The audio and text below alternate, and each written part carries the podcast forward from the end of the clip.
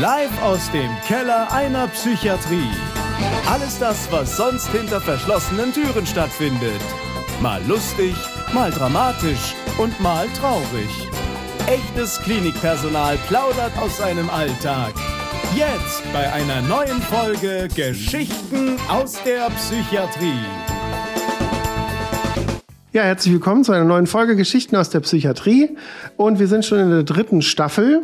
Und heute habe ich wieder einen netten Gast, der, muss man sagen, mich proaktiv angeschrieben hat. Denn äh, ich hatte sie gar nicht auf dem Schirm sozusagen, wie auch. Und äh, sie gesagt hat, hey, ich habe so viel in meinem Leben schon erlebt, diverseste Dinge und äh, bin eigentlich auch so ein interessanter Typ. Hatte ich zumindest so das Gefühl, was du geschrieben hast. Und ähm, da habe ich dann angerufen und da hat's direkt gematcht sozusagen. Und äh, ich habe sie eingeladen. Die Susanne, hallo. Hallo. äh, Susanne, du hast ja am Anfang auch, genau wie alle anderen, einen Getränkewunsch. Und du hast mich an den Rande der Verzweiflung gebracht. Muss ich tatsächlich sagen. Und zwar ähm, wollte ich natürlich deinem ersten Wunsch gerecht werden und habe tatsächlich, also muss ich vorstellen, es ist ein spezielles Bier. Und ich habe tatsächlich auf der Homepage von dem Hersteller gegoogelt, wo man das in Köln kaufen kann.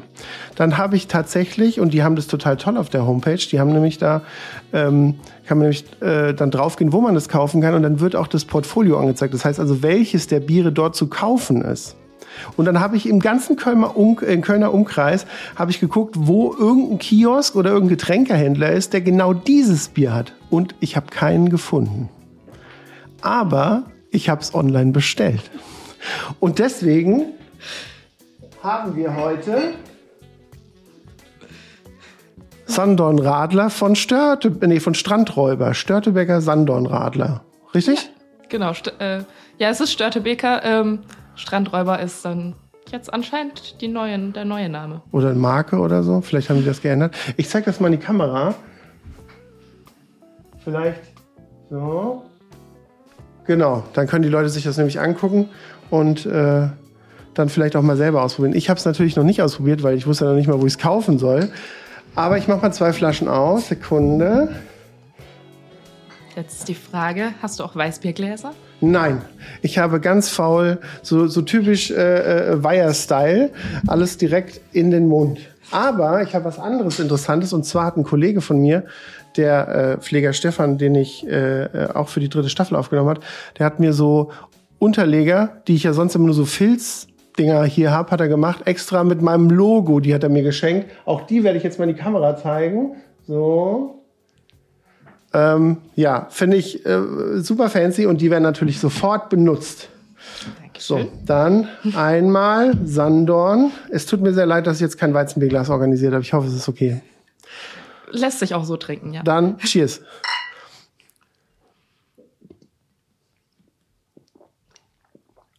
Hm.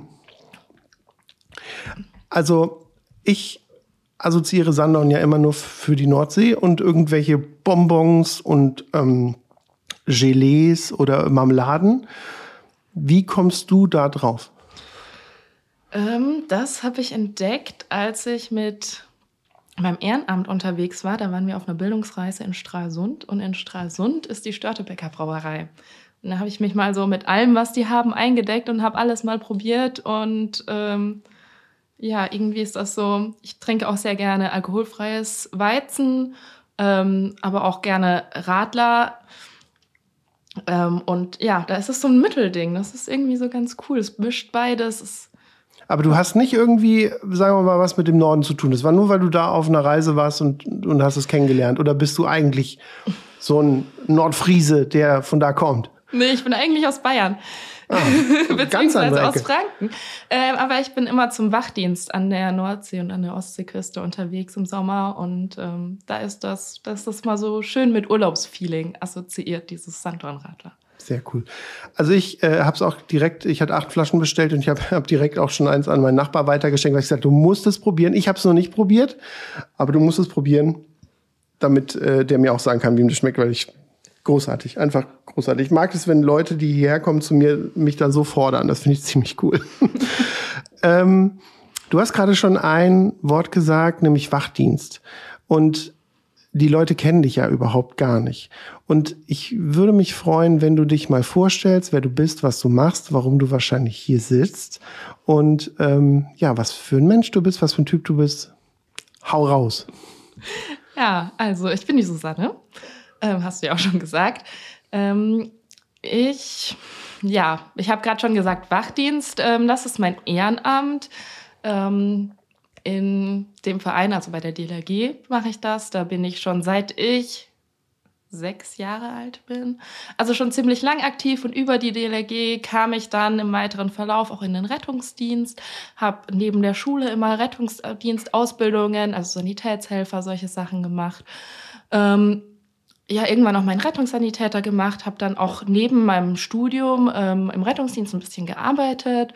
Ich habe Biologie studiert dann und ähm, ja, nach meinem Masterabschluss habe ich dann gedacht, so, ja, was mache ich jetzt damit? Ich möchte jetzt nicht unbedingt weiter in der Forschung arbeiten, weil die Arbeitsbedingungen sind einfach nicht so geil in der Forschung. Ähm, und ich habe die ganze Zeit schon Erste-Hilfe-Kurse gegeben und gerne anderen was beigebracht und Rettungsdienst sowieso irgendwie so anderen helfen war schon immer mein Ding. Und dann kam ich auf die Idee, okay, ich arbeite jetzt erstmal Vollzeit im Rettungsdienst und fange an zu studieren Berufspädagogik um dann an einer Rettungsdienstschule zu arbeiten. Und mittlerweile arbeite ich auch Vollzeit jetzt hier im Rheinland an einer Rettungsdienstschule. Ich weiß, ich weiß gar nicht, wo, wo ich da, also das ist ja ein unglaublich großes Feld, was du barkerst und auch, auch, auch ziemlich, ja, ziemlich vielfältig auch, ne? Also von Biologie, Rettungsdienst etc. Ähm, ich muss da jetzt noch mal nachhaken. Wie lange warst du im Rettungsdienst? Wie lange hast du gearbeitet im Rettungsdienst? Also Vollzeit nur ein Jahr. Mhm. Aber ich bin seit 2007 ähm, ehrenamtlich im Rettungsdienst aktiv. Und ähm, ja, seitdem immer wieder Sanddienste und auch ein bisschen KTW gefahren und irgendwann ab 2015 dann auch RTW gefahren. Und ähm, ja, also schon einige Jahre und einiges erlebt oft halt so nebenbei, aber ich war eigentlich fast jedes Wochenende irgendwie mit der Hilfsorganisation unterwegs. Oh, ein ziemlich, äh, wie sagt man, wenn man ähm, ja ehrenamtlich ziemlich engagiert ist, ne? Das ist ähm, macht, machen auch nicht viele, ne?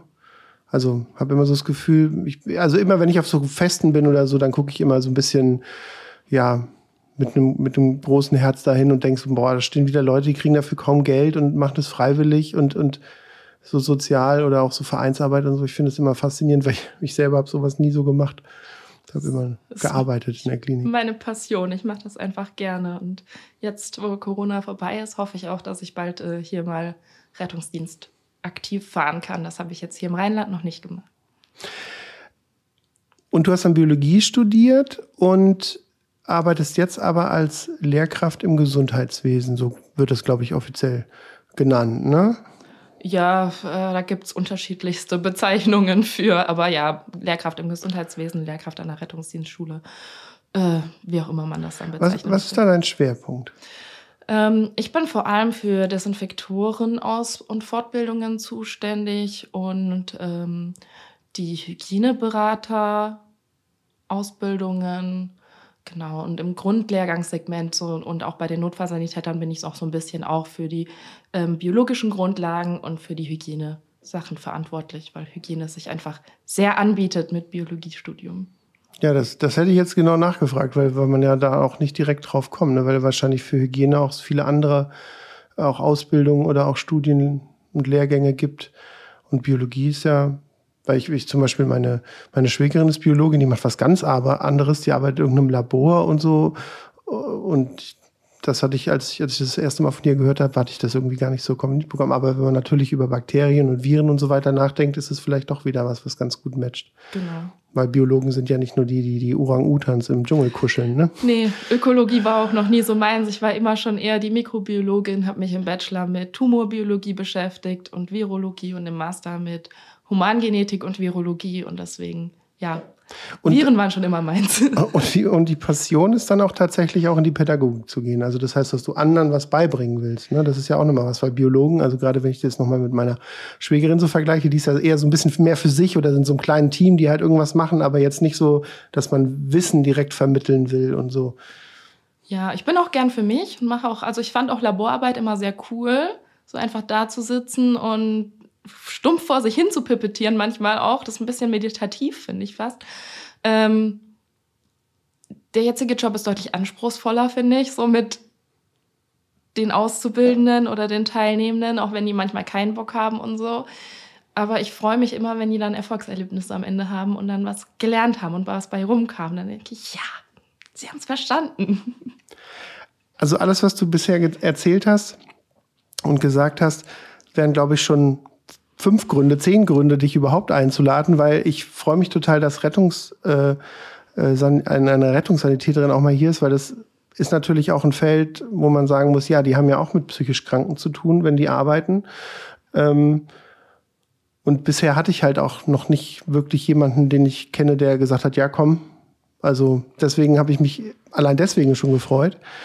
Ähm, aber wir haben ja noch einen kleinen Twist in der Geschichte. Und ähm, ich sag da mal nichts zu und du erzählst gerne, also würde ich mich freuen, wenn, wenn du erzählst, was du erzählen möchtest dazu noch. Und deswegen muss ich auch vorschießen, das war halt auch noch der sechste Grund, warum ich gesagt habe, die Susanne, die muss hier in meinen Keller kommen. Ja, ich finde es immer so ein bisschen schwierig, das so einfach rauszubringen, aber ich mache das jetzt. ähm, ich bin selbst auch psychisch erkrankt und ähm, das Ganze auch schon lange, auch wenn ich die Diagnosen erst seit zwei Jahren jetzt habe, aber ich bin insgesamt schon sehr lange betroffen und habe deswegen auch, finde ich, nochmal einen anderen Einblick in den Umgang mit Patienten ähm, als viele andere, weil ich eben auch beide Seiten kenne. Hm.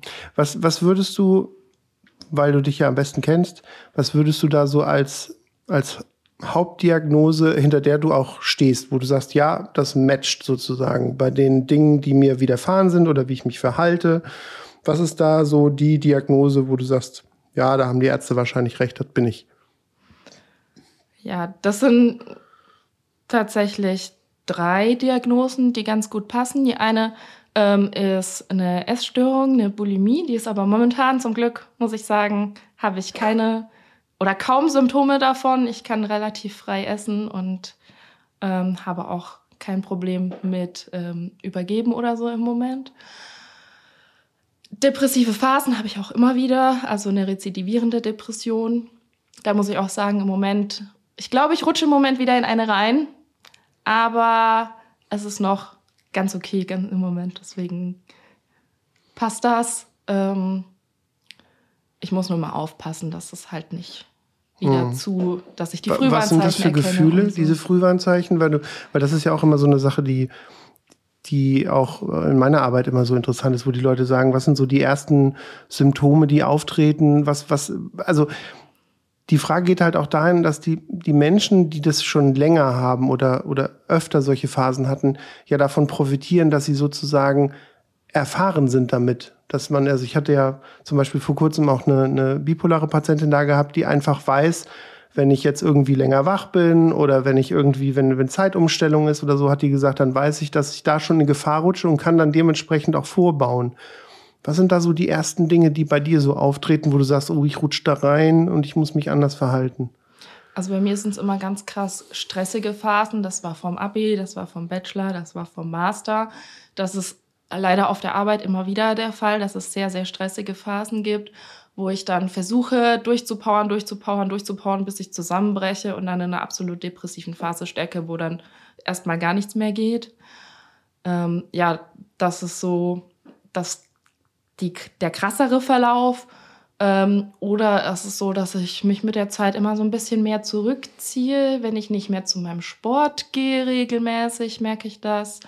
Ähm, oder wenn ich nur noch auf dem Sofa liege, wenn ich von der Arbeit heimkomme und nur noch auf dem Sofa liege und nichts mehr mache, keine Lust mehr habe zu kochen und so und äh, viel Junkfood dann esse, das sind so Zeichen, dass ich dann jetzt schleunigst mal gegensteuern sollte. Und, und hast du da eine Sache oder auch zwei Sachen, die dir in den Kopf kommen, die rein individuell nur für dich sozusagen, wo du sagst, also wenn ich merke, das geht in die Richtung, dann mache ich genau das und dann geht's mir vielleicht auch ein bisschen besser. Oder, oder ich steuere dann gegen oder so. Hast du da so zwei, drei Sachen? ich versuche dann auf jeden Fall meine Medikamente regelmäßig zu nehmen. ähm, nee, sonst, ich habe nichts Wirkliches ähm, bisher. Ich bin noch viel am Arbeiten und an Sachen rausfinden. Also da habe ich noch keinen, keinen konkreten, keine konkrete Vorgehensweise, wie ich dann in so einem Fall vorgehen würde. Ich würde jetzt erstmal sagen, ich versuche zumindest einmal am Tag spazieren zu gehen oder so irgendwie ein bisschen rauszukommen. Das hilft mir meistens ganz gut. Mhm. Dass diese Natur und das Grüne und die Luft und das hört man ja oft, ne, dass die Leute sagen, ich kann einfach dann auch relaxen so ein bisschen und mich bewegen und frischen Sauerstoff wieder ans Hirn lassen und genau. aktiv sein. Das sind ja so immer so die Punkte. Ne? Licht, ne? Bewegung und frische Luft. Und ich höre dann meistens, ich höre meistens dabei Podcasts, zum Beispiel deinen. Sehr gut. ja, das ist aber dann, mache ich entweder eine kleinere Runde, aber hm. ich freue mich dann immer, wenn ich mich überhaupt aufraffen, rauf, äh, aufraffen konnte, überhaupt ja. ähm, rauszugehen. Und, und du sagtest äh, drei Krankheiten. Was wäre die dritte neben Depression und Bulimie? Ähm, ich habe noch eine Borderline-Diagnose, also emotional instabile Persönlichkeitsstörung vom Typ Borderline. Ähm, genau, das ist die neueste Diagnose, wo ich momentan auch ganz aktiv in Behandlung bin. Und du hast äh, anklingen lassen, dass du, wenn ich das jetzt richtig so zusammensetze, du hast ja gesagt, dass du wahrscheinlich die Diagnose schon länger hast, aber, also beziehungsweise schon länger krank bist, aber die Diagnose relativ frisch bekommen hast. Ja. Woran merkst du, wenn du jetzt retrospektiv so in dein Leben schaust, dass die wohl recht haben mit Borderline zum Beispiel? Ähm, ich hatte in meiner Jugend so Pubertät bis, also so 14 bis 18 schon mal Phasen, wo ich mit Selbstverletzung, wo ich mit Essstörung zu tun hatte wo ich auch mit Suizidgedanken zu tun hatte. Ähm, es gab damals keine Behandlung. Ich habe es irgendwie so rausgeschafft aus dem Loch, in dem ich da war. Ähm, ja, aber damals auch schon sehr krasse Stimmungsschwankungen teilweise und ähm,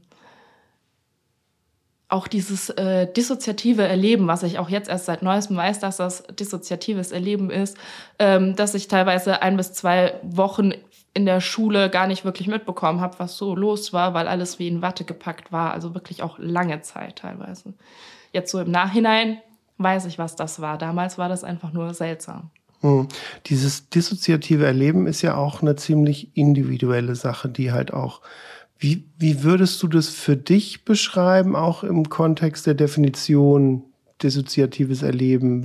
Wie erlebst du das? Was, wie könnte jemand, der sagt, keine Ahnung, habe ich das, ich kenne das Wort nicht und ich weiß auch gar nicht, was ich damit anfangen soll. Wie, wie fühlt man sich dann? Also so ein bisschen von der Realität getrennt. Nicht, ich bin nie so ganz von der Realität getrennt, das gibt es ja auch, dass habe ich jetzt nicht. Ich habe eher so, wie wenn man eine Käseglocke über mich stülpt. Ich bekomme meistens mit, was um mich herum vorgeht, aber es ist, ähm, ich glaube, der Fachbegriff dafür ist dann Derealisation. Ähm, ich bekomme das so mit, aber es fühlt sich an, als wäre es weit entfernt und die Menschen um mich herum weit entfernt und alles irgendwie so, ja, ist halt so, aber ist irgendwie nicht so wirklich real. Spürst du, wenn jetzt irgendwas in dieser Situation wäre, ähm, keine Ahnung, du bist Verkehrsteilnehmer, gehst über die Straße auch als Fußgänger oder so, dass du dann auch so denkst, oh, da kommt zwar ein Auto angefahren, aber irgendwie, das ist jetzt nicht wegen mir oder mir ist es auch egal, das ist so weit weg und das ist so, du fühlst dich so distanziert, weißt du, wie ich meine? Dass, dass diese Käseglocke dich auch vor so Gefahren irgendwie abschirmt, aber die Gefahren dann doch real sind, zum Beispiel. Einfach so in der Art. Oder kannst du schon dann auf den Punkt auch sagen, okay, da ist eine rote Ampel, da bleibe ich auch stehen? Ich bleibe stehen bei roten Ampeln und wenn akute Gefahren sind, dann ähm, ist das meistens auch so ein Reiz, der mich dann rausholt aus mhm. dieser Derealisation.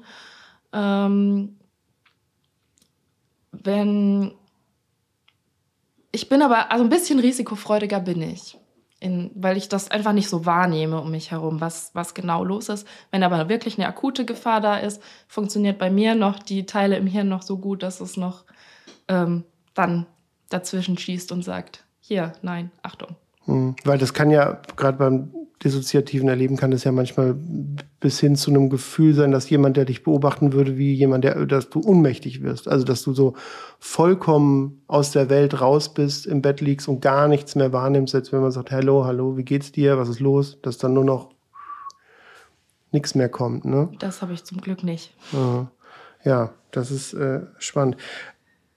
Ich möchte gerne auf einen Punkt eingehen, den du äh, selber mir auch aufgeschrieben hast, der dir wichtig ist, weil wir haben nämlich jetzt genau das gemacht, was, was in dem wichtigen Punkt auch ist. Wir haben beides verknüpft, dass man sozusagen eine helfende Hand sein kann, jemand, der aktiv sozusagen Hilfe gibt vielen Menschen, das auch freiwillig und, und ehrenamtlich ähm, und auch wie im Rettungsdienst gegen Geld, aber trotzdem halt auch krank sein kann was sind da deine Gedanken zu? Was, was, was denkst, was, was ist dir da wichtig, auch den Leuten mitzugeben? Also mir ist da vor allem wichtig, Rettungsdienst ist ja oft noch so verbunden mit, das sind die harten Kerle, da man Du hast mir da einen Spruch, ab. warte mal, wenn ich da gerade mal eingrätschen ja. darf, du hast mir da einen Spruch aufgeschrieben, den zitiere ich jetzt mal. Als Gott etwas noch härteres als Stein schaffen wollte, schuf er den Rettungsassistenten. Genau, den Spruch habe ich mal gehört und fand irgendwie so, ja, so war das. Das ist schon krass, dass man so gedacht hat. Ähm, Rettungsassistenten gibt es ja kaum noch. Also es gibt noch viele Leute, die Rettungsassistent gelernt haben, aber jetzt schon umgeschult haben auf Notfallsanitäter. Ähm, es läuft jetzt aus, Rettungsassistenten. Das heißt, dieser Spruch wird auch hoffentlich nicht mehr allzu lang überhaupt Präsenz haben. Ähm, und das ist vor allem ja auf ältere Männer bezogen, wenn ich jetzt mal ganz stereotyp, stereotyp reden darf. Ja. Ähm, meistens sind es die etwas, ja, schon, naja, wobei Junge mit auch so ab 30, 25, 30 ist, glaube ich, so das Alter, die da noch viel reinfallen. Ähm, die einfach sagen, ja, okay, da passiert was, aber ich geht mich nichts an. Es betrifft mich nicht. Ähm, ich merke nichts und nein, ich würde auch niemals krank werden und ach, ähm, gerade auch bei psychischen Erkrankungen, wenn man dann zu Patienten kommt, ähm, ja, Gott, ihr macht das nur für Aufmerksamkeit oder äh, ja, wenn sie sich umbringen wollen, dann machen sie es doch endlich oder so. Solche Sätze habe ich auch schon von Rettungsdienstmitarbeitenden gehört, was ich sehr, sehr schwierig finde und was sich zum Glück auch wandelt eben. Ähm, so dass es mehr hingeht zu dem, okay, jeder Mensch wird ernst genommen und auch psychische Probleme sind ernsthafte Probleme und ähm, sind auch Krankheiten, psychische Krankheiten. Und ähm, auch, dass man selber auch Hilfe ähm, sich holen darf und sich um Hilfe bemühen darf. Und es muss nicht immer zwingend eine posttraumatische Belastungsstörung sein, weil man den schlimmsten Verkehrsunfall gesehen hat, sondern man kann auch an anderen Erkrankungen erkranken. Rettungsdienstler sind Menschen wie alle anderen auch. Mhm. Also ich, du hast jetzt gerade das Beispiel mit dem, mit dem, mit dem Verkehrsunfall genannt. Und ich, ich hatte so, während du erzählt hast, so ein bisschen das Gefühl, dass ich das Pferd eigentlich von hinten aufziehen will, dass man sagt, wie, wie kann sich jemand, der so einen Job macht, der, der so notfallmedizinisch geprägt ist, also wirklich die Notfälle sieht. Es geht da ja nicht um langfristige Therapien, sondern die kommt zu einer Situation, wirklich von, was weiß ich, vom Fahrrad gefallen bis hin zu Herzinfarkt, bis hin zu Bein abgerissen oder sonst irgendwas. Und, und müssen eigentlich so einen einen emotional schweren Job tun und trotzdem entwickelt sich oder entwickelte sich scheinbar so ein Gefühl von, wir sind härter als Stein, wir reißen das äh, hin und das ist uns alles, wir schaffen das und so, wo ich so denke, Leute, also ich meine, nehmt doch wahr, was ihr tut und hört in euch selber rein. Geht es euch damit gut, wenn ihr so denkt? Also ja, ich glaube, genau das, was du sagst, ist der Punkt, warum sie so hart wurden, warum viele so hart wurden. Weil es eben wirklich anspruchsvoll ist in vielen Situationen und weil viele, glaube ich, nicht anders damit umzugehen wissen, als das komplett von sich abzuschotten, bis mal der eine Einsatz kommt, der einem komplett raushaut. Also das heißt, dass eigentlich es jetzt auch gut ist, dass diese Entwicklungen sich ja dahingehend bewegen, dass die Leute selbstreflektierter sind und auch so ein bisschen sensibler sind auf die Themen und man dann einfach sagt, okay, ich kann zwar meinen Job auch echt gut noch machen, aber wenn es mir, wenn dann was passiert, was mich betrifft, kann ich das auch mal ansprechen oder kann auch mich therapeutisch behandeln lassen, wenn es soweit ist. Oder wie du auch schon sagst, wenn man selber psychisch erkrankt, das kann ja auch alles andere sein, was man hat. Und dass man dem auch Raum gibt und dann gesundet, um dann wieder sozusagen diesen schweren Job zu tun. Genau. Das ist, ähm, was ich auch immer in der Therapie immer wieder höre. Ähm, man muss erst sich selber helfen, bevor man anderen helfen kann. Im Flugzeug, man muss erst sich selber die Sauerstoffmaske aufsetzen, bevor man seinen Sitznachbarn helfen kann, die Sauerstoffmaske aufzusetzen, weil es So bringt nichts, wenn alle da liegen. Ja. Und ähm, das ist auch was, was ich auch allen Rettungsdienstlern, die jetzt zuhören, mitgeben möchte. Denkt auch an euch selber. Nicht nur die anderen sind wichtig. Und generell alle helfenden Berufe. Ich glaube, alle haben da so ein bisschen. Ja, ich sage immer, wir haben immer so dieses eingebaute Helfersyndrom, ne, wenn wir diesen Job machen. Ne? Man, man muss ja, man muss, äh, das ist ja so wie eine Selbstkasteiung sozusagen, dass man sagt, ich mache jetzt einen Job, wo ich mich aufopfere für alle anderen, theoretisch. Wo, wo, wo, jeder, wo jeder Banker und, und jeder Autohändler und äh, keine Ahnung, jede Putzfrau sich die, die Augen verdreht und sagt, boah, ey, was sind das für Freaks? Ja, das ist, ähm, ja, ich glaube, das ist bei allen helfenden oder bei fast allen helfenden Berufen so. Oder zumindest bei den meisten Mitarbeitenden in helfenden Berufen, dass sie gerne mehr machen, als sie eigentlich könnten. Susanne, wir haben natürlich auch Geschichten aus deinem Rettungsdienst. Die darfst du uns gleich erzählen, aber ich muss erst noch ein bisschen Naturradler trinken und ich muss noch mal genauer den Sandorn rausschmecken, ähm, damit ich mich an meine Nordseeurlaube erinnert fühle. Und äh, deswegen hören wir uns gleich wieder.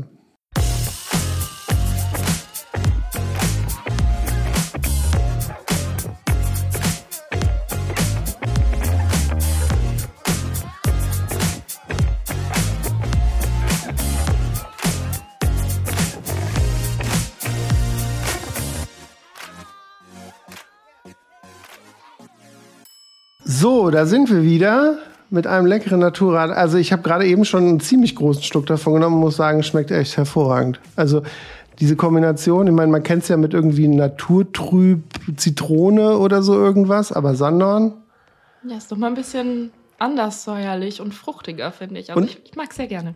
Ich wundere mich jetzt auch gar nicht drüber, warum es das hier gar nicht gibt, weil das würde wahrscheinlich gar nicht gekauft werden. Die Leute würden das angucken und sagen, was ist das? Oder es ist der Hot New Shit. Das kann ja auch sein. Wenn das dann irgendwie dann mal äh, bei uns in Köln über den Aachener Weiher gelaufen ist, vielleicht wird es dann ein richtiger Einschlag. Wer weiß das schon. Aber schmeckt auf jeden Fall sehr gut.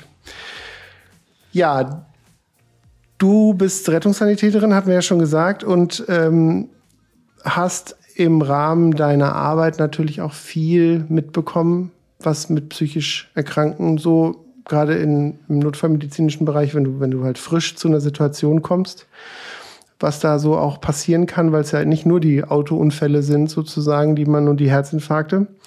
Und du hast mir natürlich auch ein paar Stichworte aufgeschrieben und ich habe gerade schon gesagt, eins der Stichworte habe ich gesagt, das muss ich sofort erzählen, weil ich es so faszinierend finde. Es geht um atomare Strahlung, einen Familienvater und ein Wohnzimmer.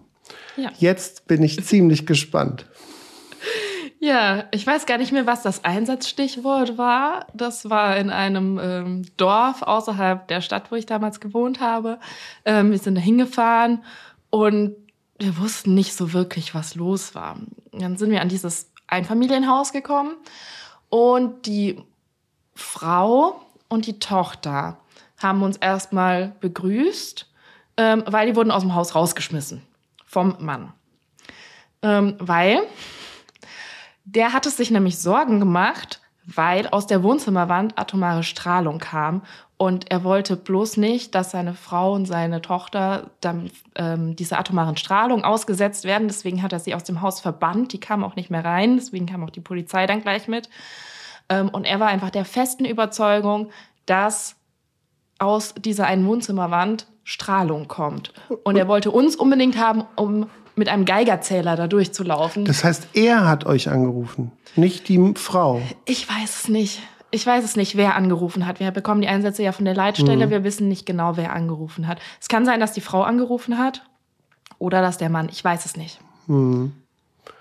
Also wenn man annehmen würde, der Mann hätte angerufen, wollte er sozusagen seine Familie schützen vor Strahlung und ihr hättet dann mit dem Geigerzähler, den ihr natürlich auf dem Auto habt, äh, dann äh, durchs Wohnzimmer laufen. Genau. Das war so sein, sein Gedanke, warum, äh, als er uns dann gesehen hat, warum, was wir dann machen sollten. Und die Frau und die Tochter wollten natürlich, dass wir dem Mann helfen, weil es nicht ähm, realistisch war, dass da jetzt atomare Strahlung aus der Wohnzimmerwand kommt. Und die standen relativ frisch draußen vor der Tür oder standen die schon einen halben Tag vor der Tür? Nee, die standen, ich weiß gar nicht, eine halbe Stunde oder so standen die draußen. Das heißt, er hatte auch keine, äh, sozusagen, hatte auch keine, keine Idee gehabt, wie es dann hätte weitergehen sollen. Weil wenn die atomare Strahlung, wenn wir jetzt mal davon ausgehen, dass war ja wahrscheinlich seine Wirklichkeit. Was dann die Alternative gewesen wäre, hätte dann die Frau und die Tochter dann zu Oma gegeben oder was? Natürlich. Ganz so weit weiß ich es nicht. Wir bekommen ja gar nicht so viel mit immer, mhm. ähm, wie es für uns dann weiterging. Wir haben uns das von ihm erzählen lassen, was denn Sache ist. Letztendlich war ich dann die aus unserem Dreierteam, die den besten Draht zu ihm hatte. Und ähm, was wir dann gemacht haben, ist ihm erstmal mit ins Auto genommen und gesagt, ja, kommen Sie ins Auto, das ist ähm, weg von der Strahlung. Weg von der Strahlung und außerdem ist dann ist da Metall außenrum, das schirmt alles ab. Okay. Und dann ähm, mittlerweile weiß ich, dass man das nicht tun sollte, was wir aber gemacht haben, weil wir ihn so komplett ohne Zwang und ohne Polizei, also die Polizei ist nur hinterhergefahren, dann mit in die Klinik nehmen konnten, dass wir haben ihm gesagt, kommen Sie mit, wir fahren Sie jetzt in ein bestimmtes Krankenhaus, also auf mhm. die geschützte ähm, Station. Station dann in mhm. der Psychiatrie. Ähm, das haben wir ihm aber nicht gesagt, sondern wir haben ihm gesagt, wir fahren sie dahin, weil das ist die einzige Station, die einen Geigerzähler hat. Und dann können die gucken, ob sie noch strahlen irgendwie. Mhm. In dem das, Moment lief ja. das gut und er ist gut mitgekommen. Ähm, so im Nachhinein, also das ist schon einige Jahre her, tut es mir ein bisschen leid für die, für die Mitarbeitenden der psychiatrischen Station, weil die mussten das dann ausbaten, dass wir ihn in seinem Wahn verstärkt haben. Ja, das ist halt immer so ein bisschen, muss man dazu sagen, das ist immer so ein bisschen so ein zweischneidiges Schwert. Ne? Auf der einen Seite soll man natürlich keinen, ich sage jetzt mal salopp verarschen und irgendwie sagen, da ist jetzt was so und so, was gar nicht so stimmt. Auf der anderen Seite muss man dann aber schon sagen, dass ihr ja ziemlich deeskalierend gearbeitet habt. Weil wenn ihr ja. gesagt hättet, wir haben keinen Geigerzähler und hier gibt's auch keinen Geigerzähler und kommen sie da raus und erzählen sie keinen Quatsch, dass man ihm sozusagen seinen Wahn nimmt, dann, dann, dann hätte man die Situation wahrscheinlich eskalieren lassen und dann hätte die Polizei ihn dann mit Handschellen abgeführt. Würde ich jetzt mal tippen. Das wäre die andere Option. Ähm, mittlerweile glaube ich, dass es auch noch eine dritte Option gegeben hätte, eben eben zu sagen, okay, das nehmen Sie wahr, wir glauben das nicht, aber wir können wohin fahren, wo ihnen geholfen wird, wo es ähm, vielleicht rausgefunden werden kann, ob es atomare Strahlung gibt oder nicht. Und glaubst du, darauf wäre er angesprungen? Ich weiß es nicht. Also ich hätte es auf jeden Fall, jetzt im Nachhinein hätte ich es auf jeden Fall versucht. Ich mhm. weiß es nicht, ob er darauf angesprungen wäre. Mhm. Der Hintergrund wird ja ganz klar eine, eine, Psychose gewesen sein. Höchstwahrscheinlich, ja. Wir bekommen von den Diagnosen nicht wirklich mhm. was mit, aber ähm, ja, es wird ziemlich wahrscheinlich eine Psychose gewesen sein. Mhm. Was, also was ich dann sozusagen äh, therapeutisch dann auf der Station sozusagen wenn er dann auf Station kommt, was man dann so ein bisschen hinterfragt, ist das sozusagen eine Halluzination gewesen? Also hat er das Gefühl gehabt, dass er eine Strahlung gespürt hat? Das wäre ja Variante 1 und die Variante 2 wäre, ähm, dass er sich einfach nur einbildet, dass da eine ist. Also das bedeutet, dass er, dass er, dass er nicht das Gefühl hat, sondern dass er, dass er sozusagen in seinem Kopf hat, da wird eine Strahlung sein, weil da ist keine Ahnung Asbest in der Wand oder irgend oder irgendein Grund, den er sich halt überlegt aber dass er es gar nicht gespürt hat. Also dass es nicht so eine, so eine Art Halluzination ist, sondern einfach nur eine, eine, eine Fehlwahrnehmung äh, bezüglich, bezüglich des, des, des kompletten inhaltlichen Wahns sozusagen, den er da hat. Ne? Dass man dann sagen würde, ähm, ja, da, da ist auf jeden Fall Strahlung drin. Ich spüre das nicht, ich weiß das. So, ne? Also das, da, da brauchen wir gar nicht drüber reden, so in dem Sinne, sondern sondern dass es halt, dass das paranoid gewesen wäre und nicht, nicht halluzinatorisch. Das hätte mich interessiert. Weil ich habe ich hab selber so einen ähnlichen Fall gehabt von jemandem, der immer gesagt hat, ich kann nicht nach Hause gehen, ich, ich, ich spüre Strom in der Wohnung. Und da war es aber so gewesen, dass er nicht der Meinung war, es wäre da Strom, sondern er sagte, ich spüre, dass da Strom ist. Also ich komme da rein, dann kribbelt's. So. Okay. Und das, das ist halt, das ist dann die Frage, ist es das, was das eine oder das andere, das würde mich dann sozusagen allein für die Therapie halt interessieren. Ne? Ja. Da kann ich dir nicht viel zu sagen, weil da ist es leider so, dass das Rettungsdienstpersonal zu mhm. wenig geschult ist in dieser Hinsicht. Wir sind auf akute Deeskalation mittlerweile auch immer mehr geschult. Also es wird immer mehr Bestandteil der Ausbildung. Von der dreimonatigen Rettungssanitäter-Ausbildung ist es jetzt auch mittlerweile, ähm, ich glaube sogar mehrere Tage, so, also Psychohygiene und psychiatrische Notfälle und alles gehört da immer mit in ein Themenfeld rein. Und bei den Notfallsanitätern ist es eine ganze Woche. Ähm, eine ganze Woche in der dreijährigen Ausbildung ist jetzt auch nicht so auch viel. Nicht so viel ja. Aber man muss auch bedenken, dass die halt alle, alle, alle medizinischen Felder abdecken müssen in dieser Klar. Zeit. Ähm, und in der Rettungsassistentenausbildung war es, glaube ich, so, ähm, da möchte ich mich jetzt nicht zu weit aus dem Fenster lehnen, aber ich glaube, da habt ihr mal erwähnt, dass es das gibt. Mm, okay. Ja, das ist, äh, ist richtig. Aber die, die, das medizinische Feld ist halt eh so breit und wenn du, wenn du dann halt nicht so ein Fachidiot sozusagen bist und nur für ein Thema da bist, sondern für alles gerüstet sein musst, in drei Jahre Ausbildung halt auch ein Witz. Ne? Also ich meine, ja. das merkt man in der Krankenpflegeausbildung, die sich ja in so einer allgemeine Ausbildung jetzt auch gewandelt hat, merkt man das immer wieder, dass halt die Schüler bei uns auch erzählen, ja, wir lernen zwar viel und ähm, aber, aber so dieses, dieses absolute Fachwissen, welche Venen, welche Arterien gibt's, welche Gehirnareale und die Anatomie und der ganze Kram, dass das ziemlich hinten runterfällt, komischerweise, sondern weil halt andere Dinge wichtiger, als wichtiger empfunden werden. Ja, das sind dann Sachen, die man sich im Selbststudium erarbeiten muss, wenn einen das interessiert. Das ist, hm. ist leider so. Ei, ei, ei. Dann äh, schiele ich auf die nächste Geschichte, weil da waren noch einige dabei, die ich äh, ganz interessant fand. Und zwar würde ich die Geschichte, du bist jetzt nämlich ganz gespannt, weil du hast mir ein paar aufgeschrieben, welche ich mir wohl ausgesucht habe. Ähm, ich würde ganz unten anfangen mit der Mutter, der Alkoholintoxikation und dem Versprechen. Oh, ja, das ist eine Geschichte, die mir immer noch ein bisschen nahe geht. Ähm, deswegen habe ich die auch nicht vergessen. Ähm, das war eine Mutter, die, die war Alkoholikerin und das war eine alleinerziehende Mutter. Sie hat mit ihrem Sohn zusammengelebt. Der Sohn war vierte, fünfte, sechste Klasse, sowas in dem Alter. Und wir kamen dorthin, weil sie nicht super stark, aber doch intoxikiert war, also weil sie doch einiges an Alkohol getrunken hatte. Und dann ein, ich glaube, sie hatte einen Zusammenbruch und hat, rum, hat geweint und ähm, ihren Sohn angebettelt, dass er ihr hilft. Und ähm, der hat dann die Nachbarin geholt und, hat, und die hat dann den Rettungsdienst verständigt. Dazu kamen wir dann. Und ähm, die Dame wollte dann auch in den Entzug und wollte jetzt einen Entzug machen.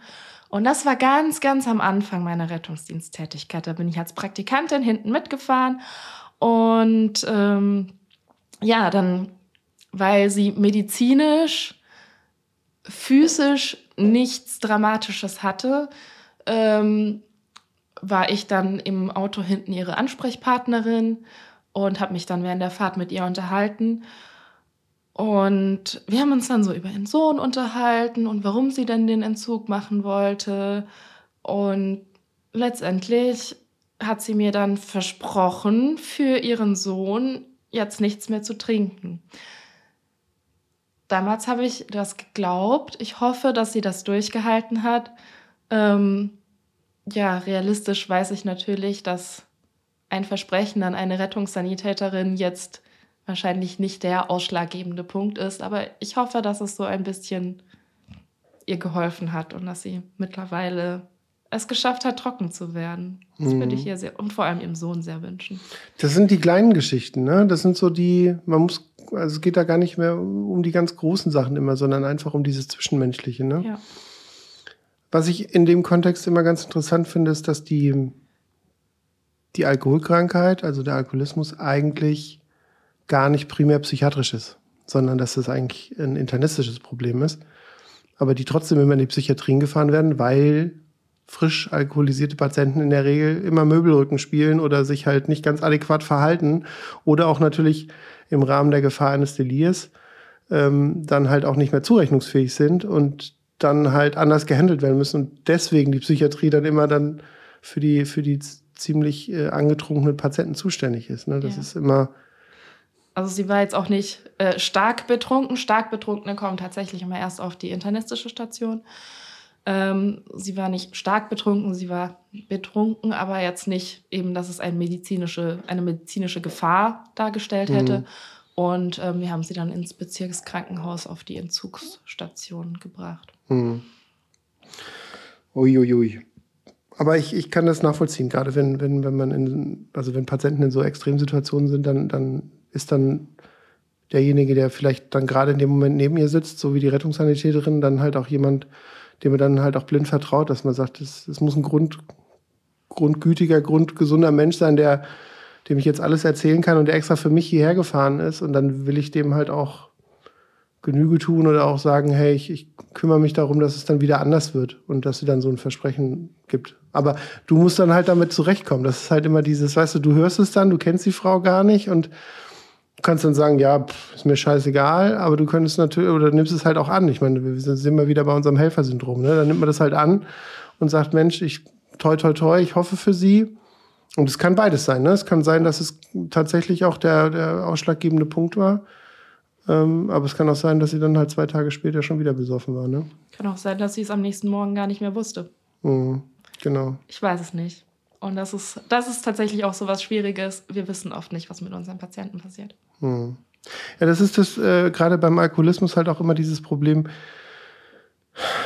Ja, das ist halt super aus dem Nähkästchen geplaudert, aber man hat halt immer so das Gefühl, diese Menschen oder auch diese Suchterkrankung, die ist so bescheuert und so ekelhaft, dass, dass die Patienten wirklich ganz oft auf die Nase fallen müssen, bis sie sozusagen den Schritt aus der Sucht anfangen, weil man dann sagt, naja, gut, komm, das ging jetzt mal schief, da gehe ich jetzt nach Hause, dann wird es die nächsten zwei Tage wieder gut und dann trinke ich wieder was und dann ist es schon wieder schief gelaufen. Aber letztendlich ist das halt nicht der Weg, sondern der Weg ist halt gar nichts mehr zu trinken. Und das ist halt so ein schwerer Weg, dass halt ganz oft auf die Nase gefallen werden muss. Und das ist halt ja, es muss halt so eine Sache, die man, die man, gerade wenn man, also als Rettungssanitäter oder auch als Pfleger oder als Arzt in der Psychiatrie oder auch in der Internistik, muss man halt damit umgehen, dass man diese Leute halt immer und immer und immer wieder sieht, bis man dann sagt, okay, jetzt ist er so sehr auf die Nase gefallen, dass er vielleicht jetzt in die Langzeit geht oder jetzt die Initialzündung sieht. Und selbst dann haben viele ja noch Rückfälle wieder. Genau.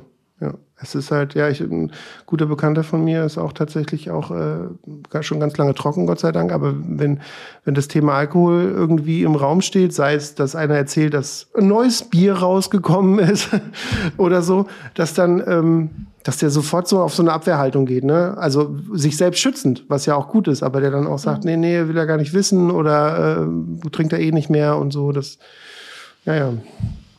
Aber so ist es halt. Jeder hat so ein bisschen irgendwie seine Sucht, sage ich immer. Ne? Bei, mir, bei mir ist es wahrscheinlich Zucker eher. okay, dann hauen wir noch eine Geschichte raus. Und zwar, äh, was mich auch äh, interessiert hat, ist der Motorradfahrer und der Unfall. Oh. Ja, das ist auch eine sehr tragische Geschichte. Ähm, da geht es tatsächlich nicht um irgendeinen psychiatrischen Notfall, sondern das war ein Unfall, ein Motorradfahrer, der gegen einen Traktor gefahren ist und diesen Unfall nicht überlebt hat und noch vor unserem Eintreffen an der Unfallstelle verstorben ist. Ähm, was tragisch ist, was aber bei uns im Beruf leider ja öfter vorkommt, ähm, weshalb das für mich okay war. Ich kannte den nicht, das war zwar ein junger Mann, aber ähm, ja, ich kannte den nicht, hatte nichts mit dem zu tun. Das kann ich recht gut dann abgrenzen. Was dann dramatisch war, war, dieser junge Mann hatte, bevor er losgefahren ist in dem einen Dorf, ähm, seiner Freundin geschrieben, er macht sich jetzt auf den Nachhauseweg. Und das war 20 Minuten Fahrt entfernt über eine Landstraße. Und auf dieser Landstraße hatte er eben diesen Unfall. Und die Freundin hat nach 30 Minuten Wartezeit und ihn nicht mehr erreicht, dann gedacht, sie fährt ihm jetzt mal entgegen. Und hat dann zwar schon mit einer Decke abgedeckt, aber dennoch ihren Freund dort auf dem Boden gefunden. nicht mehr am Leben. Und das war schon eine, also ich möchte mir nicht vorstellen, wenn ich das gewesen wäre. Ähm, der ging es selbstverständlich nicht gut in dem Moment. Und das dann aufzufangen, ist auch Arbeit des Rettungsdienstes. Wir haben dann die Notfallseelsorge zwar dazu bestellt, aber die braucht eine Weile, bis sie da sind. Und bis dahin ist es Aufgabe des Rettungsdienstes, auch diese Personen zu versorgen. Und das war schon schwierig. Da kann man eigentlich nicht viel machen, außer da sein. Mhm. Das ist ja äh, ganz klar auch dann diese, diese ähm, psychiatrische Arbeit, kann man sagen, ne? dass so jemanden, der, der gerade so einen Schock bekommen hat, den irgendwie, dass man irgendwie mit dem umgeht. Also ich habe tatsächlich auch in, in dem Vorlauf von unserem Gespräch ein bisschen drüber nachgedacht, was ich wahrscheinlich eine Rettungssanitäterin mal fragen würde. Und ich, also mich würde total interessieren, was machen so Notfallseelsorger oder was ist eure Ausbildung gewesen, beziehungsweise wie gebt ihr dann auch so den Staffelstab an die weiter, wenn die dann kommen? Was, was, was mache ich? Man, die können ja auch nicht zaubern und sagen, ja, der ist ja gar nicht tot, Edge Badge oder so. Sondern nee. was machen die dann? Ähm, ich habe jetzt selber keine PSNV, psychosoziale Notfallversorgung, ähm, keine Ausbildung in der Richtung, ähm, aber ich habe schon ein bisschen was mitbekommen, was die machen. Ähm, da geht es erstmal ganz viel um Zuhören, um Dasein, um Aushalten, um gemeinsam aushalten, um so ein bisschen mal zwischendurch was vielleicht ein bisschen leichteres reinzubringen, aber dann auch wieder die Schwere aushalten und dann auch die Möglichkeit zur Unterstützung zu geben für die nächsten Schritte. Und sozusagen, okay, es ist jetzt schwer, die nächsten Schritte wären, aber XYZ, wollen Sie das alleine machen? Sollen wir jemanden anrufen? Ähm, wollen wir das gemeinsam machen?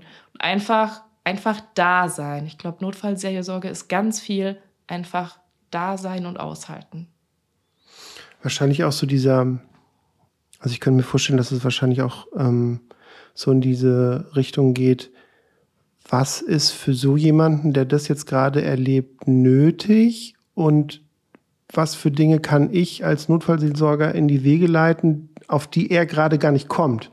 Also zum Beispiel jemanden kontaktieren, gucken, wo der dann übernachtet. Äh, so stelle ich mir das jetzt mal vor. Ne? Ich, wie gesagt, ich habe keine Ahnung, aber das denke ich, dass das wahrscheinlich solche Sachen sind, ne? dass man, dass die sozusagen so ein bisschen so ein, auch so ein Ablauf arbeiten, okay, der darf heute nicht alleine schlafen, einfach weil der so einen Schock erlebt hat oder wenn der vielleicht selber irgendwie bei dem Unfall beteiligt war, dass der vielleicht auch eine Wunde hat und die dann noch versorgt wird und dass, dass dann irgendwie nur die nahen Angehörigen angerufen werden oder solche Sachen, ne? Also könnte ich mir vorstellen. Ja, genau. Also die gucken dann noch so ein bisschen auch außenrum, weil ich glaube, wenn man selber betroffen ist von sowas, dann hat man nicht den Blick oder den Kopf genau. für alles außenrum. Da sind Notfallseelsorger wirklich ähm, gute Ansprechpartner für, die einem dann so ein bisschen unterstützen können in der Situation.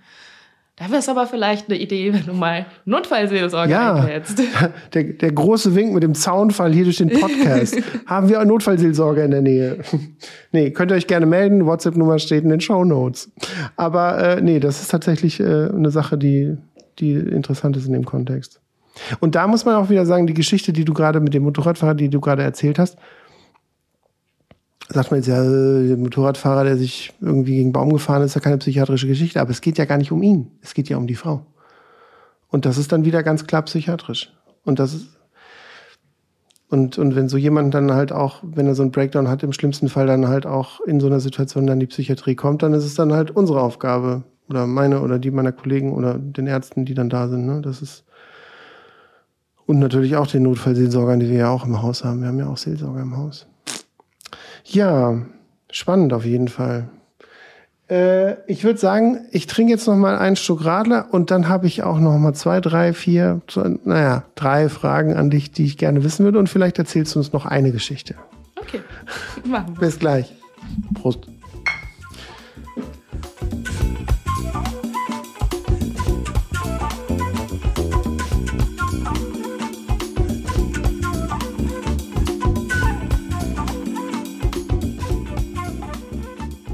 So, da sind wir wieder. Ich äh, habe gerade eine Weiterbildung zum Thema bekommen, äh, wie ist der Rettungsdienst organisiert in einer großen Stadt. Ich habe davon nämlich tatsächlich keine Ahnung gehabt. Und dass es da sogar private Firmen gibt und nicht nur alles Rotes Kreuz ist, so wie man sich das vielleicht gerne vorstellt, sondern dass es noch viele, viele andere gibt und auch viele, viele von Namen, die man auch noch nicht gehört hat. Weil es sind nicht alles Johanniter und Caritas, Malteser, wie auch immer, sondern auch viele andere. Äh, vielen Dank dafür auf jeden Fall. So, dann äh, möchte ich gerne noch eine Geschichte von dir hören, die äh, äh, mich auch interessiert hat. Und zwar, weil das auch ein großes Thema ist in den Psychiatrien und ähm, ich äh, in Kürze auch äh, einen meinen Chefarzt hier haben werde, der das als Hauptthema hat, nämlich Thema Demenz. Und du hast mir aufgeschrieben, es gab eine Geschichte mit Demenz und Lügen und Angehörigen und Aggressionen. Ja, da gab es eine Geschichte, die ist, ähm, ich fand es damals nicht gut, wie dieser Einsatz ähm, so insgesamt verlaufen ist und ich finde es heute auch immer noch nicht gut. Letztendlich wäre es aber so, dass die Angehörigen für den dementen Mann, die, also ähm, der war auch schon älter, ähm, nenne ihn jetzt mal Opa, den dementen Opa, ähm, eben auch eine Vollmacht hatten, dass sie auch bestimmen durften, was Sache ist. Dementsprechend, wir wurden dahin gerufen und sollten ihn ins Bezirkskrankenhaus fahren, weil er in seiner Demenz fremdgefährdend wurde und alle möglichen Leute angespuckt hat. Und mhm teilweise auch gebissen hat. Mhm. Ähm, auch der Pflegedienst, der da war, der wurde auch gebissen von ihm. Und dann haben ähm, alle gesagt, so geht das nicht mehr. Der kann so nicht zu Hause bleiben, der muss aber versorgt werden. Dementsprechend muss der auf eine gerontopsychiatrische Station. Ähm, so, alles klar, Hausarzt kam, Einweisung fertig gemacht. Wir sind hingefahren. Ähm, Polizei kam mit bei Eigen- oder Fremdgefährdung kommt die Polizei immer mit. Ähm, Auch wenn es nur so, wir nennen ihn weiterhin Opa, wenn es so ein Opa war, der da so ein bisschen ja. gebissen hat? Ja, weil so, wir hätten ja auch gebissen werden. Im Zweifel hätte er fixiert werden müssen. Ähm, das dürfen wir ja nicht. Wir dürfen keinerlei Gewalt anwenden, sobald Gewaltanwendung, außer um uns selbst zu verteidigen. Mhm. Ähm, aber sobald es jetzt irgendwie notwendig gewesen wäre, ihn festzuhalten oder so, hätten wir das nur ganz kurz gedurft, bis dann die Polizei da wäre. Und deswegen in solchen Fällen fährt immer die Polizei mit.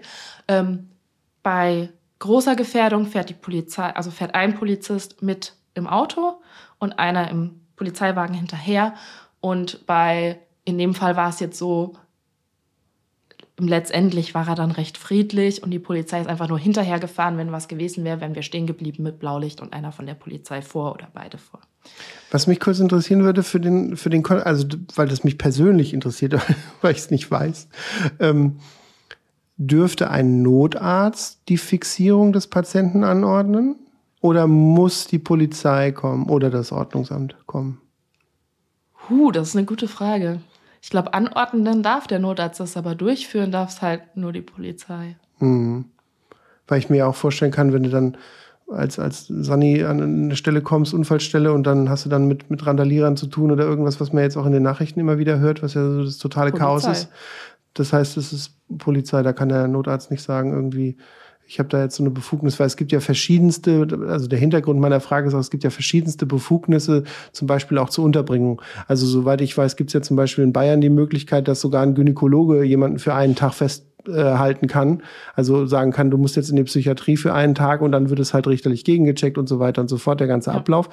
Aber das geht zum Beispiel bei uns hier in Nordrhein-Westfalen nicht, dass ein Notarzt sagen könnte, der wird jetzt für 24 Stunden untergebracht, sondern dafür muss dann Psychiatrie geschrieben werden, was wiederum nur das Ordnungsamt oder die Polizei äh, sozusagen initiieren dürfen, in Absprache mit dem Notarzt.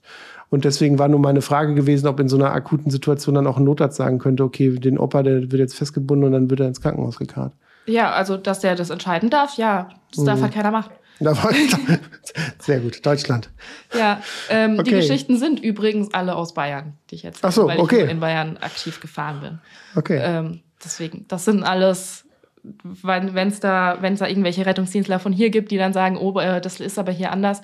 Ähm, ja, die Geschichten sind aus Bayern, deswegen. Ja, ich habe ich hab ja auch in Hessen gearbeitet, auch da war es ja schon auch wieder ein bisschen anders ja, mit den Gesetzen. Ist, jedes Bundesland ist anders. Ah, ein ja. Graus. Okay, also ihr habt ihn dann, äh, genau, ihr solltet ihn dann abholen und dann? Genau, wir sollten ihn abholen. Und dann sollten wir ihm, also die Angehörigen haben gesagt, wir sollen ihm nicht erzählen, wo wir hinfahren. Wir fahren jetzt. Wo sind wir hingefahren? Ich glaube, entweder in ein normales Krankenhaus oder in eine Arztpraxis. Irgendwie sowas sollten wir sagen, wo wir jetzt hinfahren, das so halbwegs plausibel ist. Das mussten wir ihm die ganze Zeit erzählen, dass wir Nein, nein, wir, wir hat auch immer wieder gefahren, gefragt, fahren wir in die Psychiatrie? Nein, nein, nein, nein, fahren wir nicht. Hm. Wir mussten ihn anlügen. Das ist mir so schwer gefallen. Ähm, aber die hm. Angehörigen haben gesagt, mach das so. Dementsprechend, ähm, ja, müssen wir uns halt. Hat es denn deeskalierend geholfen? Dass ja, das hat, hat geholfen, er ist dann problemlos mitgekommen und so. Erst beim Aussteigen wurde es dann ein Problem, als er gecheckt hat, oh, äh, hm. Ist keine Arztpraxis. Das ist aber, hier war ich schon mal, das ist aber das äh, Psychiatriedorf des Bezirkskrankenhauses. Mhm. Das fand er dann nicht so schön, aber da war die Polizei ja dann zum Glück da. Und wie hast du dich gefühlt bei der Lügerei? Total schlecht. Und warum hast du es gemacht? Ja, weil ich ja mehr oder weniger musste. Die Angehörigen, die die Vollmacht haben, haben gesagt, das muss so gemacht werden. Ich kann ja nicht. Ja gut, wenn die gesagt hätten, du musst ihm die ganze Zeit die Fahrt über Ohrfeigen geben, dann hättest du mir auch keine Ohrfeigen. Nein, das wäre ja auch Körperverletzung. Also, ähm, aber gut, ich meine, deeskalierend ist natürlich ein Gedanke, wo man sagt, okay, dann wird die Fahrt ruhiger und dann ist es auch nicht so gefährlich, dass er vielleicht schon im Wagen sozusagen auf und abspringt. Aber andererseits ist natürlich auch das ist halt ein zweischneidiges Schwert, hatten wir vorhin ja, ja schon auch drüber gesprochen. Ne? Deswegen, ich hatte, ich hatte auch schon ähm, mit Kollegen gesprochen, wo es zum Thema Placebo-Medikamente in der Psychiatrie. Und ich bin halt so jemand, der ganz klar sagt, Placebo gebe ich nicht. Also einfach, weil ich will auch keinen verarschen. Also auch nicht zu sagen, ja, hier nehmen Sie mal die, das ist eine Schlaftablette und dann ist es halt nur eine Zuckerpille. Und es gibt ja ganz klar Placebo, also wer das nicht weiß, es gibt ja ganz kleine Apotheker auch Placebos zu kaufen. Ne? Also weißt du wahrscheinlich genauso wie ich, aber das ist, dass, dass man sagt, ich will jetzt blaue Placebos oder grüne Placebos und dann gibt's halt eine, eine Packung, da ist eigentlich nur Zucker drin, das sieht aus wie eine, wie eine richtige Medikamentenpackung, da steht halt aber Placebo drauf und die Pille sieht halt so aus. Aber ich würde das halt nicht machen. Das ist halt so meine Prämisse. Wenn jetzt ein Arzt sagen würde, doch, doch, gib die ihm mal, dann würde ich sagen, nee, dann, also gut, dann hätten wir wahrscheinlich so ein bisschen so diesen, diesen Clinch zwischen, zwischen den Hierarchien. Aber also das musste er schon wirklich gut begründen bei mir, dass ich das überhaupt machen würde. Und so jemand, wenn es dann schon gar nicht mehr um, sag ich mal, ältere Herrschaften geht, wo man sagt, okay, die sind dement und da geht es dann darum, dass sie jetzt ins Bett gehen und so. Also so Sachen, wo man sagt, okay, da, da hätte ich vielleicht auch anders schwer eine Möglichkeit. Aber einem Psychotiker oder einem Depressiven oder so würde ich niemals ein Placebo anbieten. Also entweder nimmt er das aktiv, das richtige Medikament oder keins. Also das ist mhm. aber so ein bisschen meine Idee. Ne? Ähm, du hattest noch eine Sache, die du auf jeden Fall loswerden wolltest und da gebe ich dir das Stichwort Notfallnummer. Ja. Und da äh, finde ich, wir hatten ja kurz schon drüber gesprochen, finde ich es gut, dass du das ansprichst, weil ich auch ein spannendes Thema finde. Ja, und zwar ähm, ja, war mir das von Anfang an wichtig, dass ich das ähm, eben hier unterbringen kann. Ähm, Gerade die Notfallsanitäter, die die dreijährige Ausbildung gemacht haben, ähm, bekommen auch immer eingebläut und lernen auch einfach aktiv viel mehr ähm, auf die Patienten einzugehen und nicht nur die als, dass es Körper XY, da muss man jetzt das, das, das machen, sondern eben auch mit mehr mit Patienten zu reden und wie man redet und Kommunikation und so weiter.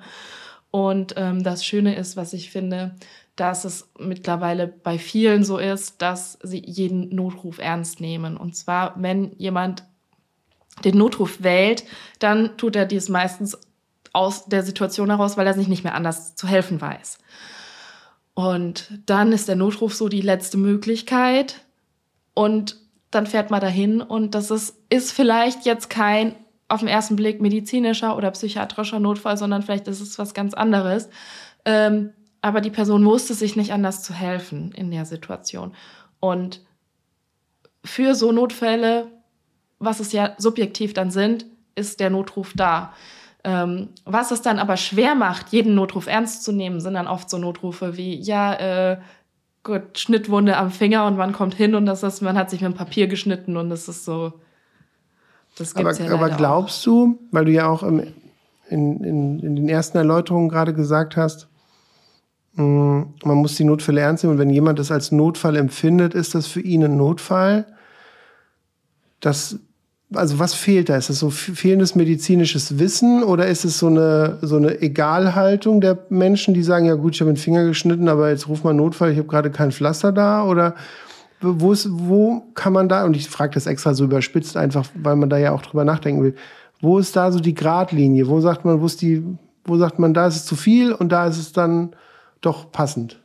Ja, also es ist oft, wenn wir ankommen, ich merke oft, wie die Personen drauf sind, wie die Patienten drauf sind.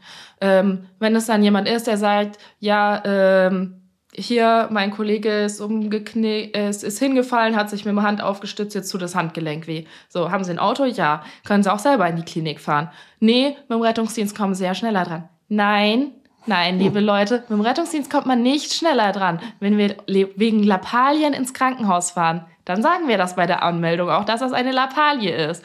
Und dann kann es sein, dass die Wartezeit noch länger ist, als wenn man selbstständig hingefahren wäre. Mhm. Ähm, ja, aber man merkt das den Leuten oft an, die, die wirklich, also oft merke ich das den Leuten an, ob sie jetzt wirklich in einer subjektiven Notsituation sind oder ob sie einfach noch keinen Bock haben, sich selber darum zu kümmern. Und ja, eine subjektive Notsituation kann auch sein, ich, es ist nicht schlimm, aber ich weiß einfach, nicht damit umzugehen. Und, mhm. Hat man ähm, da nicht manchmal auf den Lippen so unter dem Motto, oh, du Idiot, bitte ruf nie wieder bei uns an? Ja, ja, hat man. Also habe ich ähm, durchaus manchmal, ich versuche dann einen Schritt zurückzutreten, durchzuatmen und mir wieder in den, ins Bewusstsein zu rufen, okay, diese Person ist in einer subjektiven Notsituation. Mhm. Nur weil ich das anders sehe, heißt das ja nicht, dass die betroffene Person das so sieht.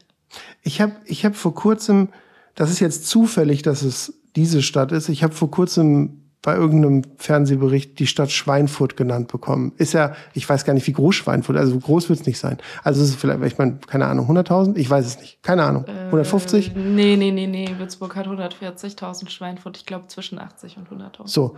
Und die haben 1000 Notfallanrufe am Tag. 1000 am Tag. Ich meine, wie viele Telefonisten müssen da sitzen, um das überhaupt abarbeiten zu können? München bei, hat über 5000 am Tag.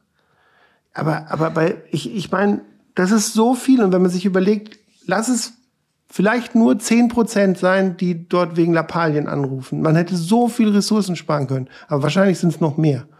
Ähm, also ich habe neulich eine Statistik von München gehört und nagel mich da jetzt bitte wieder nicht auf Zahlen fest. Ich meine, es waren über 5000 Anrufe am Tag und von diesen 5000 Anrufen wurden dann bei 1000 Not, äh, wurden dann bei 1000 Einsätze draus oder mhm. Rettungsdiensteinsätze. Das heißt, 4000 sind sie gar nicht erst rausgefahren. Äh, oder bei 1000 Rettungsdiensteinsätze und nochmal 1000 ja. Feuerwehreinsätze oder so, weil es ist ja integrierte Leitstelle, ist ja mal Rettungsdienst mhm. und Feuerwehr.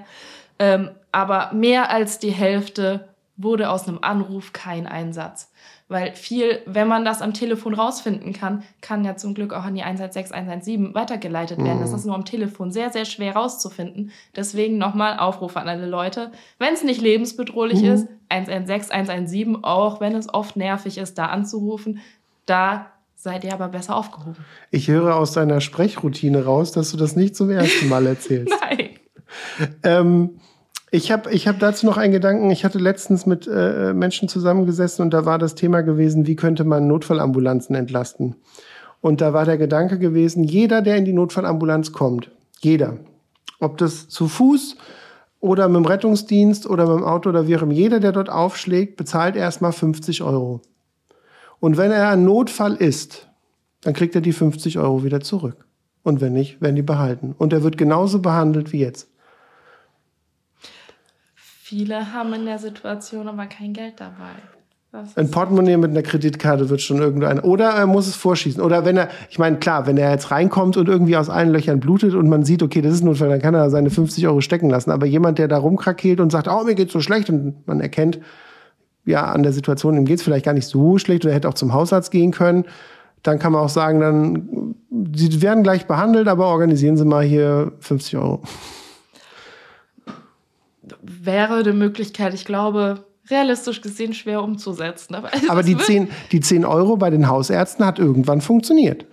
Also es gab ja mal eine Zeit, wo ja. 10, Arzt, äh, 10 Euro beim Hausarzt zu bezahlen war. Das hat irgendwann jeder verstanden. Und dann hat der Hausarzt auch nur dann Finger krumm gemacht, wenn die 10 Euro bezahlt worden sind. Das ist ja Gott sei Dank wieder abgesägt worden. Aber okay, sind nur so Gedanken.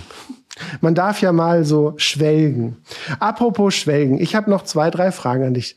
Eine mega Überleitung. Ähm, und zwar geht das natürlich auch ähm, für dich als Person. Also ich habe ja immer so ein bisschen so un unmögliche Fragen am Ende. Und ähm, ich habe mir gedacht, jemand, der so viel in seinem Leben gemacht hat und obwohl du ja jetzt noch nicht wirklich alt bist, aber trotzdem schon viel gemacht hast und ähm, auch viel erlebt hast und selber aber auch durch Krankheiten gebeutelt bist. Von so jemandem hätte ich gerne gewusst, in welchen Momenten bist du am glücklichsten? Oh Gott. Ich glaube, mich an Momente zu erinnern. Ähm, die waren meistens im Urlaub und hatten irgendwas mit Wasser zu tun. Ähm, am Meer oder an großen Seen, irgendwo an einem Strand, ganz ohne Menschen, einfach nur ich und das Rauschen des Wassers und ein paar Vögel oder Tiere um mich herum. Da gibt es so ein paar Momente, wo ich bisher schon geschafft habe, einfach mal im Moment zu sein und einfach mal zu sein. Und willst du diese Momente dann auch für dich haben oder bist du so jemand, der sagt, äh, keine Ahnung, Freund, Freundin, Eltern, äh, Schwester, Bruder, wie auch immer, also irgendjemand, der dir nahe steht, der soll das mit dir teilen? Bist du da so, dass du teilen möchtest oder ist das eher so was für dich, dein Moment? In dem Moment ist es mein Moment. Weil wenn jemand dabei ist, dann kann ich mich darauf zum Beispiel schon gar nicht mehr einlassen wieder. Ähm, aber ich habe es gerne, wenn meine Lieben dann nicht allzu weit weg sind. Also es war bei allen Urlauben dann bisher auch so, dass entweder mein Freund oder meine Familie nur so fünf bis zehn Gehminuten entfernt waren. Okay, und eine sehr philosophische Frage möchte ich noch stellen und ich gucke nochmal genau, dass ich sie nicht falsch rede, äh, für nicht falsch erzähle. Was war die beste Entscheidung deines Lebens? Das klingt jetzt so falsch, aber mit meinem letzten Freund Schluss zu machen. Ja, wenn dich das befreit hat auf einer bestimmten Ebene. Ja. Also warum es falsch klingt, ich bin mittlerweile wieder echt gut mit ihm befreundet und äh, wir verstehen uns super. Ähm, es war nur einfach aus meiner Sicht nicht für eine Beziehung geeignet. Deswegen. Ähm das heißt, wenn er den Podcast jetzt hört, musst du es ihm dann nochmal erklären. Ja, das warum das die beste Entscheidung war. Aber ja, das hat mich sehr befreit. Mir ging es vorher sehr, sehr schlecht, bevor ich diese Entscheidung getroffen habe. Okay.